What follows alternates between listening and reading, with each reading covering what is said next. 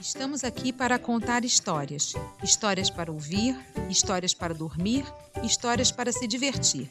O modo do Guilho Saque estar perto de você.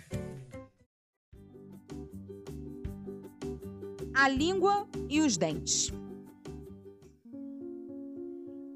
Era uma vez um menino que tinha o mau hábito de falar mais do que o necessário.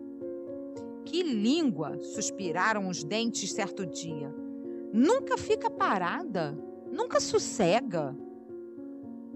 Por que, que vocês estão resmungando? perguntou a língua em tom arrogante.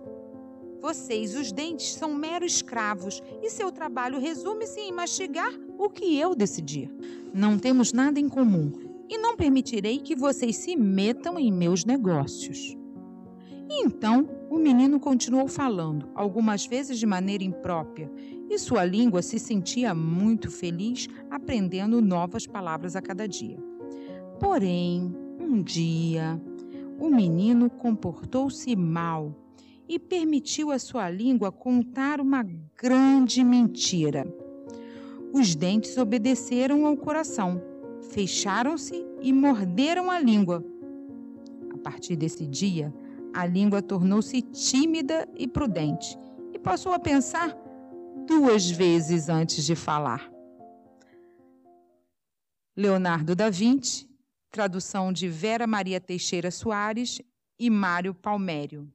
Editora Nova Fronteira. Leia livros